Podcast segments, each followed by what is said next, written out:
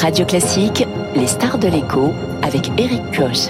Et avec les conseillers HSBC, experts de vos projets. Jusqu'où peut-on aller quand on est bien informé? Et les stars de l'écho ce matin, c'est avec Christian Saint-Étienne, économiste titulaire de la chaire d'économie industrielle au CNAM, au Conservatoire national des arts et métiers, et membre du Cercle des économistes. Bonjour. Bonjour. Et alors, avec vous, cette question, les, États-Unis et la Chine qui sont lancés dans un bras de fer au niveau mondial, hein, politique, géostratégique et surtout économique, un combat de géants qui remodèle l'économie mondiale, Christian Saint-Étienne, aujourd'hui Non seulement ça remodèle euh, l'économie mondiale aujourd'hui, mais le conflit entre la Chine et les États-Unis pour la domination mondiale va structurer les relations internationales à la fois économiques et technologiques et stratégiques pour les 30 à 40 prochaines années. Donc euh, si parmi les auditeurs, il y a des jeunes de 25 ans qui pensent que ça va se terminer bientôt, hein, en fait, ça va dominer toute leur vie euh, professionnelle. Il y a encore quelques temps, on se disait que le match était plié, la Chine allait devenir la première puissance mondiale. Finalement, euh, on n'en est pas là encore. Hein. Alors, il faut être très attentif. Euh, effectivement, en termes de poids dans le PIB mondial, les États-Unis euh, sont encore devant la Chine. Pour simplifier, les États-Unis, euh, c'est 24% du PIB mondial et la Chine, c'est 19% du PIB mondial. Donc à eux deux, c'est 43% du PIB mondial, mais ils réalisent ensemble 60% des dépenses militaires mondiales et surtout, ils détiennent ensemble 100% des grandes plateformes mondiales. Nous, nous appartenons aux GAFAM américains, au monde des GAFAM, donc les Google, Apple, euh, Facebook, Amazon, euh, Microsoft. Mais en Chine, on a l'équivalent, ce sont les BATHX les Baidu, Alibaba, hmm. Tencent, euh, Huawei, et, Xiaomi, et euh, euh, ce conflit donc s'accentue parce que souvent on dit ben on va les rattraper grâce hmm. aux licornes, mais quand on regarde les, la distribution des licornes au plan mondial, ces deux pays détiennent 80% des licornes mondiales en capitalisation. Et si on va encore plus loin et qu'on s'intéresse à, à l'intelligence artificielle, ces deux pays sont très en avance avec des bon, et d'ailleurs, l'Europe est, stupidement en retard.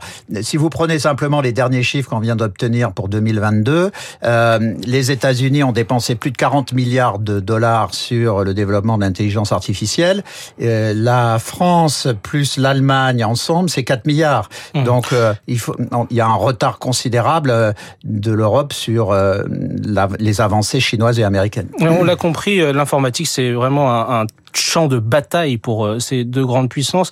Euh, au-delà de, des GAFAM et de tout ce qui est euh, web, il y a aussi tout simplement les composants, les semi-conducteurs ou encore la production de hardware. C'est aussi là le, le, le, secteur stratégique. Alors, les Américains se sont rendus compte que s'ils dominent la conception des, micro des microprocesseurs, euh, depuis 40 ans, on avait délégué ce qu'on appelle la fonderie, c'est-à-dire la fabrication effective des microprocesseurs à la Corée du Sud et à Taïwan. Euh, quand on prend euh, la production des microprocesseurs, ces deux pays assurent à peu près la moitié de la production mondiale des microprocesseurs, mais surtout, Taïwan assure plus de 80% de la production des microprocesseurs ayant les gravures les plus fines. Or, c'est, ça peut sembler très technique et, on peut se dire qu'on s'en moque, mais en réalité, plus la gravure est fine, si on tombe à, à 2 euh, nanomètres, pour euh, les microprocesseurs les plus fins, on, on, augmente la puissance, mais surtout on réduit fortement euh, la consommation d'énergie. Or, euh, ces microprocesseurs sont au cœur du développement de l'intelligence artificielle et des nouveaux systèmes militaires. Donc, c'est un élément important de la de la confrontation entre ces deux pays. Alors, je, je voulais juste rajouter tout à l'heure, j'évoquais le fait que en termes de PIB, les États-Unis sont toujours devant la, la, Chine, mais quand le PIB, c'est la somme de, c'est la production annuelle, c'est la somme de la production des biens et des services. Mais quand on s'intéresse uniquement aux biens, euh, la Chine, donc je l'ai évoqué, c'est 19% du PIB mondial, mais sur la seule production des biens, la Chine, c'est 30% de la production mondiale, et euh, sur les consommations, par exemple, de tous les produits intermédiaires, le cuivre, tous ces, éléments-là, la Chine, c'est la moitié de la consommation mondiale. Donc la Chine, c'est un géant, c'est une grosse manufacture, et euh, les États-Unis, dans le cadre de ce conflit, sont inquiets de voir que la manufacture des principales productions mondiales, euh, a lieu en Chine.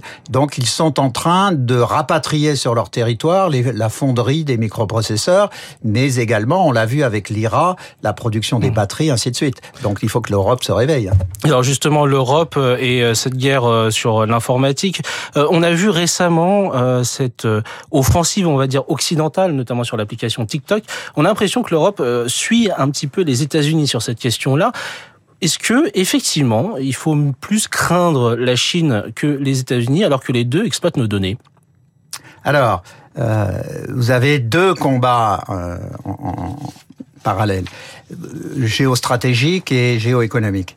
Euh, sur le géostratégique, avec une composante politique, euh, il est clair qu'en termes de valeurs démocratiques, nous appartenons à un monde euro-américain qui euh, se fonde sur la philosophie politique libérale du XVIIe, XVIIIe siècle et qui a donné la démocratie libérale moderne.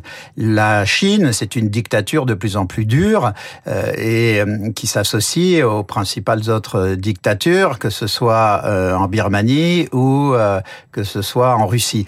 Donc, euh, la sur Corée du Nord, par exemple. La Corée du ou Nord. La Corée du Nord. Donc, sur le, le, le, plan géostratégique et, et, géopolitique, nous sommes dans le camp américain. Mais en géoéconomie, les coups les plus violents portés, par exemple, contre la France, l'ont été par les États-Unis, quand il y a eu des sanctions contre BNP, contre Alstom, tentative de déstabilisation du système productif français. Donc, euh, euh, il faut qu'on soit euh, très vigilant, euh, qu'on investisse massivement justement dans les nouvelles technologies, notamment l'intelligence artificielle, mais également la production, nous aussi, de microprocesseurs et de batteries sur notre territoire, pour maintenir un degré significatif d'indépendance dans les six domaines clés de l'indépendance stratégique que sont la défense, la finance, l'agroalimentaire, parce que les spécialistes de, de, ces questions géostratégiques vous disent il faut défendre le peuple, mais il faut financer la défense, il faut le nourrir, donc c'est l'agroalimentaire. Il faut s'occuper de sa santé, donc ce sont les industries de santé. On a besoin d'une indépendance énergétique. La France a bousillé sa politique et son, système énergétique au cours des 15 dernières années. Il faut réinvestir massivement pour euh, retrouver une indépendance énergétique. Et le sixième domaine, c'est évidemment le numérique. Donc euh, la France et l'Europe doivent adopter des politiques dans le domaine de la géoéconomie qui permettent de rétablir euh, leur indépendance.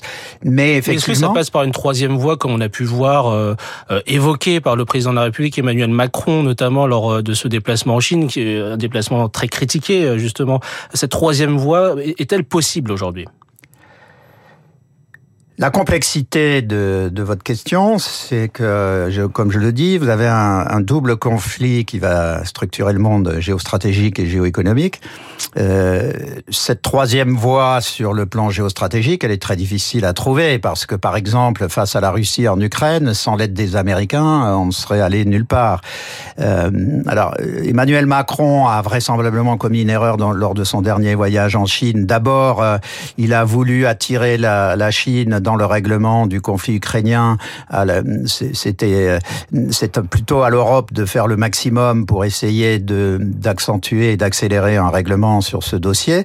Mais euh, euh, l'idée que l'Europe plutôt que de faire des grandes déclarations sur le fait qu'on doit se tenir à mi-distance de la Chine et des États-Unis, je préférerais une politique offensive, notamment de la part de la France, de, réarmement euh, sur le plan scientifique, technologique et militaire, et surtout un effort d'investissement massif en lien avec l'Allemagne et les autres pays européens qui investissent.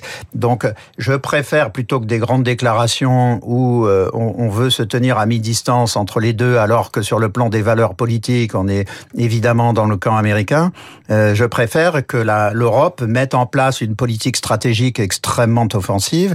Alors, euh, Breton, le commissaire européen, a, a, pris des initiatives euh, très significatives, mmh. mais malgré tout, on n'est pas à la hauteur des, des enjeux. Je l'ai évoqué sur l'intelligence artificielle quand la somme des investissements euh, France-Allemagne en 2022 représente un dixième des investissements américains. Mais, mais par rapport à ces défis d'avenir, euh, notamment sur la question de la transition énergétique, euh, on se retrouve quand même un peu coincé. Aujourd'hui, si on a besoin par exemple de photovoltaïque ou d'éolien, on, pense que la Chine domine un peu le secteur. Est-ce que on n'est pas un petit peu obligé de toute façon de faire appel à la Chine pour ces, pour ces technologies-là? Oui, justement. Alors l'intérêt de la position que je soutiens, c'est-à-dire de plutôt de passer par une politique offensive, c'est que on doit euh, prendre également un degré d'indépendance vis-à-vis de la Chine.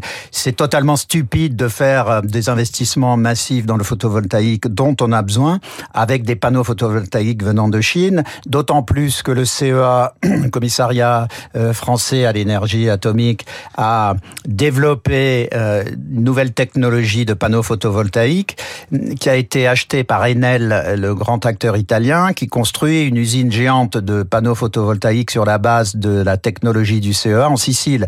Donc là, c'est un exemple où la France devrait favoriser la fabrication de euh, euh, panneaux photovoltaïques, surtout sur technologie française sur notre territoire. La même chose, euh, il y l'Europe avait introduit des petites modifications dans sa politique commerciale au printemps 2022, mais c'est minuscule. On voit que les Chinois essayent de refaire sur la fabrication des éoliennes ce qu'ils ont fait sur les panneaux photovoltaïques il y a dix ans quand ils ont éradiqué euh, l'industrie allemande. Donc il faut euh, qu'on soit beaucoup plus vigilant sur euh, la réciprocité dans le cadre du commerce international.